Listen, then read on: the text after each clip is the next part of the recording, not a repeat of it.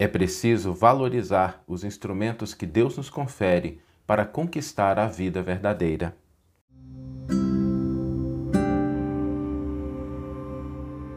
Você está ouvindo o podcast O Evangelho por Emmanuel, um podcast dedicado à interpretação e ao estudo da Boa Nova de Jesus através da contribuição do benfeitor Emmanuel. Hoje nós vamos refletir sobre o sentido da vida que o Evangelho nos convida a valorizar, a conquistar. Vida, o que a palavra significa? Porque às vezes a gente pensa o seguinte: que a nossa vida ela é o conjunto de elementos materiais que nos cercam ou dos quais nós nos utilizamos. A gente às vezes até utiliza uma expressão, né? Não, fulano tem uma boa vida. E aí, quando a gente fala essa expressão, Normalmente a gente está se referindo assim: ó, fulano tem uma boa vida, tem uma casa, tem um carro, tem recursos financeiros, né, tem tranquilidade, o corpo está saudável. Às vezes a gente acha que isso é o que totaliza, o que descreve uma vida realmente boa. E nada de errado com essas coisas, mas é preciso que a gente reflita sobre um elemento fundamental. Será que isso é o que realmente nós possuímos? Será que isso é o que é nosso? Será que aquelas coisas que a gente tem e que, de novo, são importantes, nada de errado com isso, mas será que é isso que compreende a totalidade da nossa vida? Por que, que essa reflexão é importante? Porque nós sabemos o seguinte: a casa, por mais confortável que a gente tenha trabalhado legitimamente para é, conquistá-la, para que ela fosse nossa, o carro, os bens materiais. Um dia a gente vai ter que deixá-los, inevitavelmente. Até o próprio corpo. A gente, o corpo é nosso até certo ponto. Existe um ciclo aí. A gente vai envelhecendo, a gente vai lidando com os problemas de saúde. Vai chegar o dia que a gente vai ter que deixar o corpo.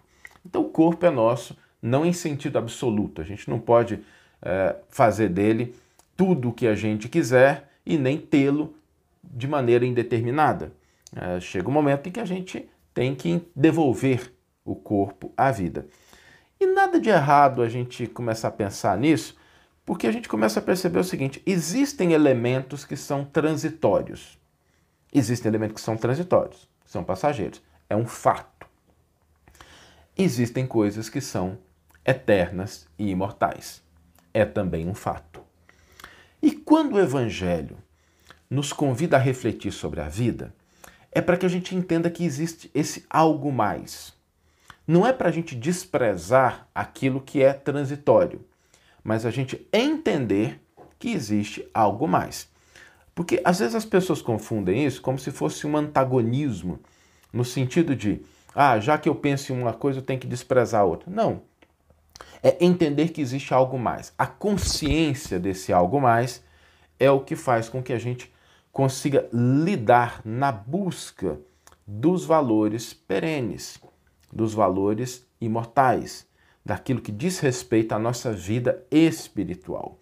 E nisso não significa desprezar a outra, mas significa dar sentido, dar direção e às vezes sacrificar, trocar uma coisa pela outra. O Evangelho tem uma frase muito interessante de Jesus que às vezes é desafiadora. Quando Jesus diz assim: Aquele que quiser ganhar a sua vida, a perderá. Mas aquele que perder a sua vida por causa do Evangelho, por causa do meu nome, a salvará.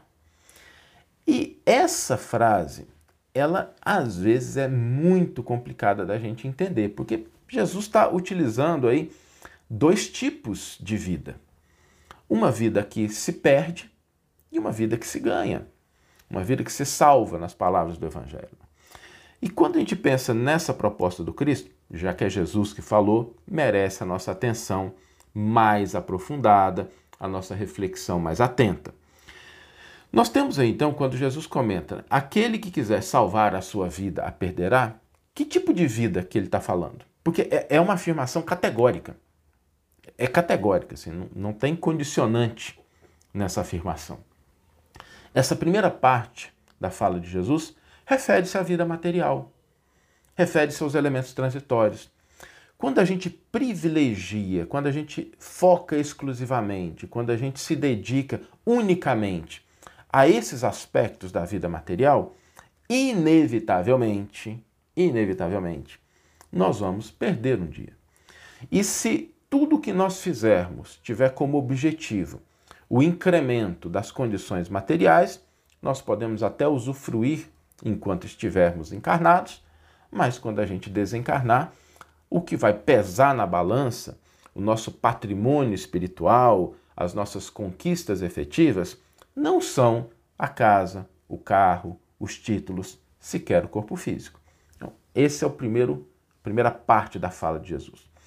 Mas Jesus, como mestre, acrescenta algo que é muito consolador e que direciona. Mas aquele que perde a sua vida em nome do meu evangelho, é, em meu nome, a salvará. Então aí a gente começa a perceber esse convite de Jesus para que a gente possa utilizar a vida material, os elementos materiais, aquilo que está colocado diante de nós como recurso, inclusive o corpo físico, para a conquista de uma vida mais plena, de uma vida espiritual. Isso na prática significa o seguinte: nós estamos aqui, mas nós não somos aquilo que é a nossa vida material. Há algo de divino, algo de sublime, algo de espiritual em cada um de nós. E é isso o que a gente deve buscar.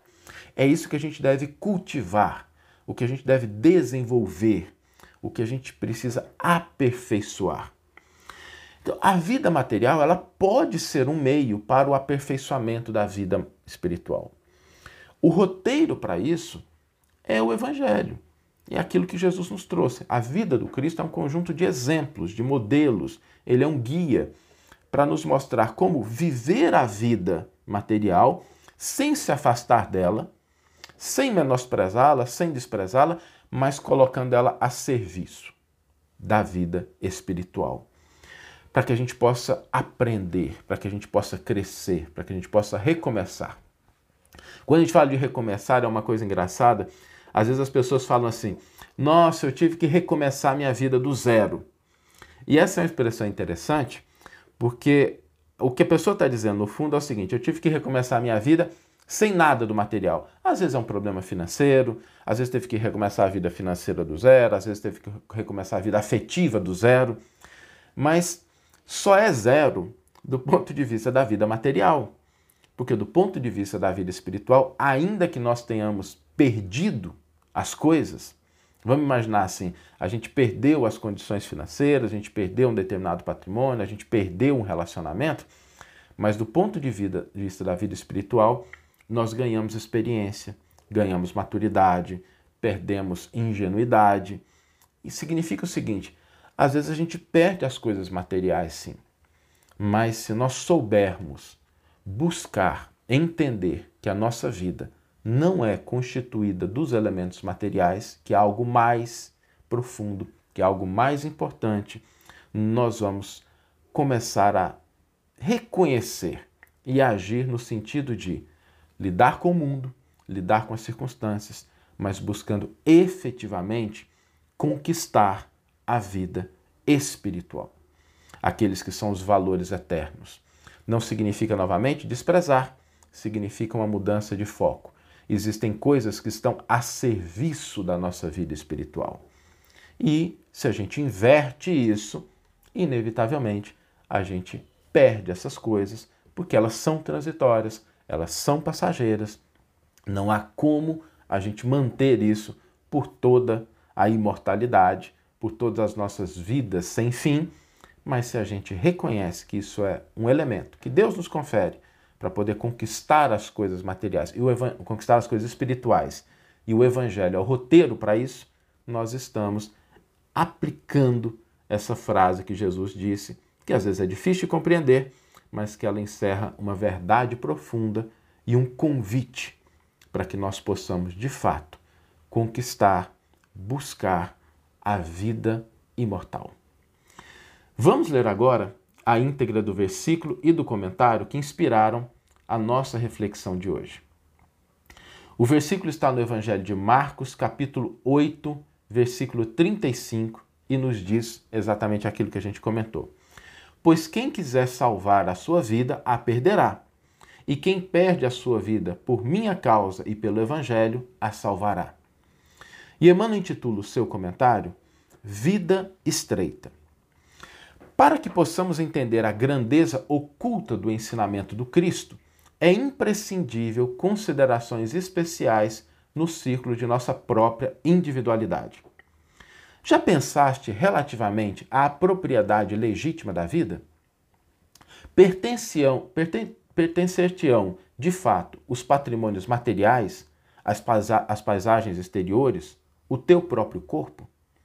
Sabes que não. O homem esclarecido está certo da transitoriedade do quadro em que se movimenta nos caminhos do mundo, reconhecendo a si mesmo como usufrutuário na casa de Deus. Nem mesmo o invólucro carnal lhe pertence em sentido absoluto. Jesus, portanto, não aludia à vida universal, criação do Pai eterno, mas à vida estreita de expressões caprichosas que o homem egoísta inventou para si próprio na terra. Tanto assim que o Mestre se refere à sua vida e não à nossa vida. Enquanto a criatura deseja salvar caprichos criminosos, perderá a oportunidade de elevar-se aos domínios da sublimação espiritual. Quase sempre edificamos criações menos dignas no processo evolutivo e erigimos barreiras entre nós e a inspiração superior. A mensagem divina flui incessantemente para os nossos corações, mas numerosos companheiros estão procurando defender certas construções indesejáveis nos caminhos da viciação, do dinheiro, da sexualidade. Todavia, enquanto perdure semelhante atitude mental, é impossível que o homem se identifique com a plenitude da vida eterna estará comprando objetos materiais e vendendo-os nos mercados inferiores, amarrando o coração para desamarrá-lo depois, em grandes padecimentos na esfera das afeições desviadas. Aguilhoado às ilusões venenosas, onde se comprazem viver temporariamente, é um seixo arestoso nas estradas terrestres. Mas, quando delibera afeiçoar-se à consciência universalista de Jesus, o homem é a estrela que conquistou a vastidão do céu. Que você tenha uma excelente manhã, uma excelente tarde ou uma excelente noite e que possamos nos encontrar no próximo episódio. Um grande abraço e até lá!